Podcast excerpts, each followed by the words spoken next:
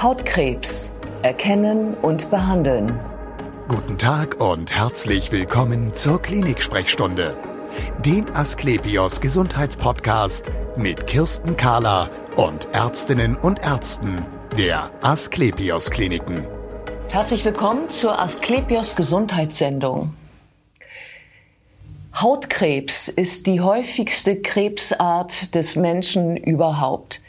Die meisten Menschen erkranken am sogenannten weißen Hautkrebs, mit dem schon nicht zu spaßen ist. Aber das maligne Melanom, der schwarze Hautkrebs, ist noch bösartiger. Und wir sprechen jetzt über die Diagnose und auch über Therapiemöglichkeiten. Bei mir ist Professor Dr. Christian Sander. Er ist Chefarzt der Hautklinik an der Asklepios Klinik St. Georg. Schön, dass Sie Zeit haben, Herr Professor Sander. Sehr gerne. Ähm, weißer Hautkrebs, was genau ist das? Beim weißen Hautkrebs unterscheidet man zwei Typen, das Basalzellkarzinom oder auch Basaliom genannt und das Stachelzellkarzinom oder auch spinozelläres Karzinom oder Plattenepithelkarzinom genannt. Ich möchte beginnen mit dem Basalzellkarzinom. Das ist der häufigste Tumor der Menschheit heute und der entsteht durch die Sonne. Nicht die Sonne von Mallorca vom letzten Jahr, sondern die Sonne, die viele, viele Jahre zurück lag. Ja? Und die, das Basalzellkarzinom tritt meistens in den Partien auf im Gesicht, wo eben die meiste Sonne hinkam. Ja? Mhm. Und das Basalzellkarzinom, das wächst sehr langsam, ja, es tut nicht weh, ja, und deswegen reagiert der Patient oftmals sehr, sehr spät darauf. Erstmal, wenn immer eine Kruste da ist, die dann blutet, ja, manchmal ist das Kopfkissen dann morgens etwas blutig, ja. Mhm. Und dann reagiert der Patient und sagt, dann stimmt was nicht und geht zu seinem Arzt, ja. Mhm.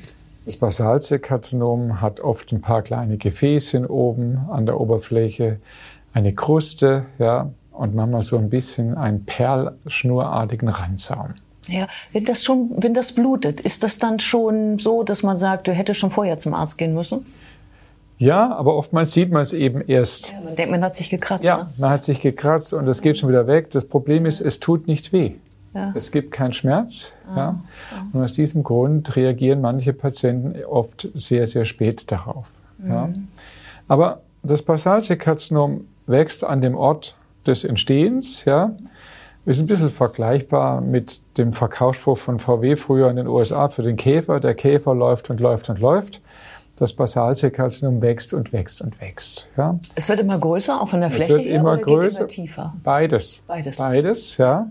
ja. Und ähm, das Problem ist eben, dass es dann eben auch destruierend wächst. Ja, also wenn Sie das zum Beispiel an der Nase haben und Sie machen nichts, kann es nach 20 Jahren sein, dass eben die Nase weg ist. Ja. Weil es in den Knochen wächst. Richtig, ja. Die Knochenstruktur auflöst wahrscheinlich. Genau, und es, also es nimmt, hat kein Hemmnis irgendwo, sondern es wächst kontinuierlich. Ja. Aber man kann das in den allermeisten Fällen in örtlicher Betäubung operieren. Ja.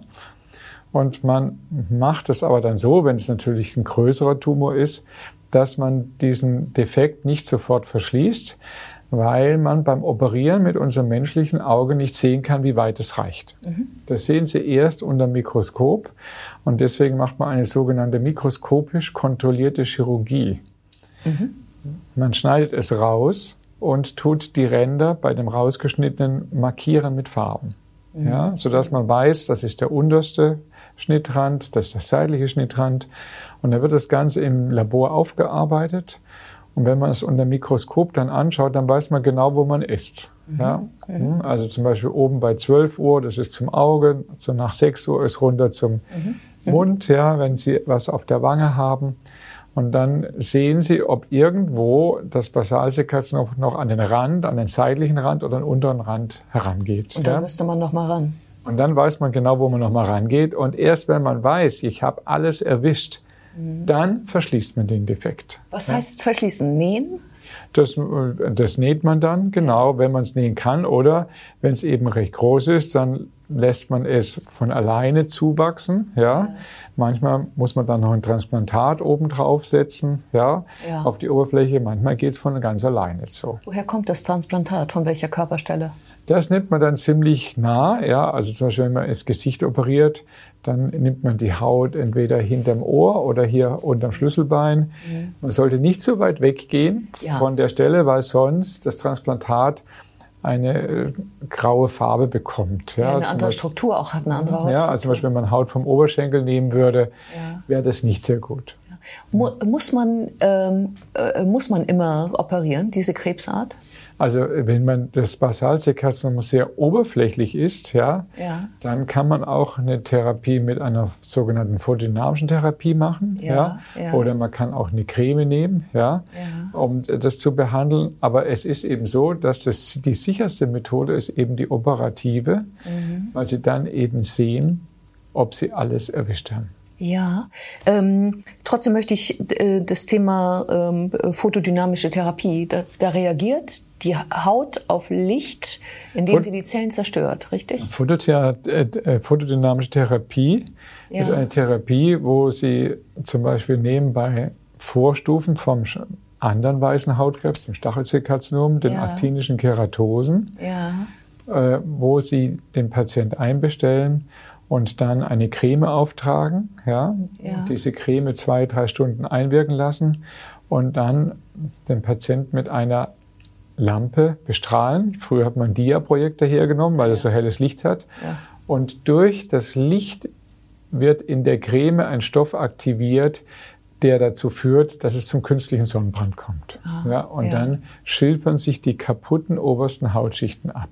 Ja. Ja. Gibt es noch weitere Therapiemöglichkeiten außer der Operation für, für das Basalzellkarzinom? Es gibt noch die Röntgentherapie. Ja. Sie können teilweise das Basalzellkarzinom bestrahlen, aber auch da ja. wissen Sie natürlich nie, wie weit es reicht. Ja, die Operation ist das Mittel der Wahl. Und es gibt natürlich auch das sklerodermiforme Basalzellkarzinom, das dürfen Sie nicht bestrahlen. Das ist eine Sonderform vermutlich. Eine Sonderform und da muss man eben dann vorher eine Biopsie nehmen und schauen, welchen Typ man hat, weil es gibt unterschiedliche Typen vom Basalzellkarzinom. Und wenn eben das Sklerodermiforme vorliegt, dann darf man es nicht bestrahlen. Ja. Manchmal hat man auch Basalzellkarzinome, die extrem groß sind, ja, wo man sagt, schwer zu operieren, ja. Da gibt es auch eine neue medikamentöse Therapie, die mhm. man dazu nehmen kann, ja. Mhm. Und das führt dann auch dazu, dass dieses Basalzellkarzinom sich dann oft sehr zurückbildet. Ja. Nun hatten Sie ja eben schon angesprochen, es gibt ja noch eine zweite weiße Form des Hautkrebs, das Stachelzellkarzinom. Ja. Da hatten Sie schon von der Vorstufe gesprochen, aktinische Keratose. Mhm. Das werden viele kennen von dem niedergelassenen Hautarzt, der sagt, benutzt da mal eine Creme ja. die das wegätzt, sag ich mal laienhaft. Also bei, für aktinische Keratosen gibt es viele Möglichkeiten. Ja, ja. man kann das operativ oberflächlich entfernen, ja. man kann es lasern, ja, man kann eine photodynamische Therapie machen, man kann zahlreiche Cremes nehmen, ja, mhm. also zum Beispiel auch äh, eine Creme mit Diclofenac enthält, ja, zum Beispiel gibt's, ja. ja. Es gibt 5-Fluoracil, ja, also auch das geht. Also da gibt es zahlreiche Möglichkeiten, die man hier verwenden kann ähm, der nimmt stark zu, dieser, die, dieser Das ist richtig. richtig. Die aktinischen Keratosen nehmen stark zu, ja. Das ist natürlich zu erklären durch unser unterschiedliches Freizeitverhalten, ja. Wenn Sie nochmal zurückgehen in der Historie, ja, mhm. in, gehen wir nochmal zurück in die 50er Jahre, da mhm. wurde bis Samstagmittags noch gearbeitet. Ne? Da fiel das Sonnenbad an der Alster am Freitagnachmittag schon aus, ja. Mhm. Dann gab es dann wenige Tage Urlaub im Jahr. Ja, es gab keinen Ferienjet, der einen mehrmals im Jahr irgendwo in den Süden brachte. Ja, mhm. das war alles damals Geschichte. Mhm. Und äh, das hat eben dazu geführt, dass der Hautkrebs über die Jahre so zugenommen hat. Mhm. Ja? Mhm. Ähm, ähm, der weiße Hautkrebs, macht dieser weiße Hautkrebs Metastasen? Der weiße Hautkrebs, also nicht die aktinischen Keratosen, ja. aber das Stachelzellkarzinom, das kann Metastasen machen, wenn es mehr als zwei Millimeter in die Haut eingedrungen ist. Ja. Kann ich das, von, kann ich das sehen? Das kann ich nicht sehen. man sieht, man kann sehen, dass natürlich da eine Erhebung ist, ja, oder auch ein Tumor, ja, das sieht man manchmal schon, ja. ja. Aber die äh, Eindringtiefe, die misst man dann am Mikroskop, ja, wenn man das den Tumor rausgeschnitten hat. Da wird er ja dann untersucht, mikroskopisch untersucht und da misst man dann, wie hoch die Eindringtiefe ist. Und wenn die eben über zwei Millimeter ist, ja, dann setzt man noch einen Ultraschall dazu an, ja, indem man den Ultraschall äh, prüft mit dem Ultraschall, ob die Lymphknoten betroffen sind, ob da Metastasen aufgetreten sind. Und dann muss man eine Chemo durchführen? Nein, wenn, das, wenn eben da hier eine Metastasen vorliegen, dann schneidet man natürlich den Lymphknoten raus. Ja. ja. Es gibt natürlich auch inzwischen auch schon medikamentöse Therapien, die man dafür nehmen kann. Ja. Mhm. Also das ist sozusagen das Prozedere. Aber wichtig ist, dass es gar nicht so weit kommt. Ja, dass man gar nicht die, am besten gar nicht in die Sonne geht. Ne? Nein, die Sonne brauchen wir. Ja. ja. Aber man kann sich ja vor der Sonne gut schützen. Es ist ja heute alles möglich. Wir haben heute herausragenden Lichtschutz, ja, ja, ja. den es Lichtschutzfaktor 50. 50, ja, den es früher noch gar nicht gab, ja. Ähm, wir haben heute äh, UV-Kleidung, ja, die das verhindert, dass UV-Licht auf die auf die äh, Haut kommt, ja. Und mhm. wenn Sie zum Beispiel in Australien an den Strand gehen, das sind dann richtig schöne Schilder, wenn man sich richtig schützt, ja, dass man eben eine Sonnenbrille aufhat, dass man einen Hut aufhat, der die Ohren bedeckt, ja, mhm. dass man einen Ganzkörperanzug hat, ja, und nur noch die Beine und die Finger rausschauen und das Gesicht. Und das schmiert man dann mit Lichtschutzfaktor 50 an. Ja, ich würde gerne noch über den schwarzen Hautkrebs sprechen, gerne. der auch, äh, also sicherlich auch ein, ein Lichtschaden ist, aber ja, glaube ich, im Wesentlichen auch aus Leberflecken entsteht, richtig? Das ist, äh, also Lichtschaden würde ich es so nicht sagen. Ja, eben der, der schwarze Sonnenbrand. Ähm, man denkt eben, dass viele kleine Sonnenbrände in der Jugend oftmals dafür verantwortlich sind. Und dann ja kommt die Rechnung eben viele Jahre später. Ja, ja, Das muss man eben sagen. Ja. Ja, dafür, genau. Also man, ähm, man kann ja einen Hautscan machen beim Hautarzt inzwischen alle zwei Sehr Jahre. Richtig, ja. Der wird das dann auch sehen. Dieser schwarze Hautkrebs, ähm, äh, wir sagten ja, der sei noch bösartiger als der weiße. Das heißt, der metastasiert stärker? Der metastasiert schneller. Ja, ja. Also beim schwarzen Hautkrebs kommt es eben darauf an, wie tief er in die Haut eingedrungen ist. Ja. ja. Also es ist auch die Tumordicke. Man misst eben von der Oberfläche am Mikroskop bis zur letzten Tumorzelle in der Haut und danach orientiert sich eben dann auch die Prognose. Mhm. Ja.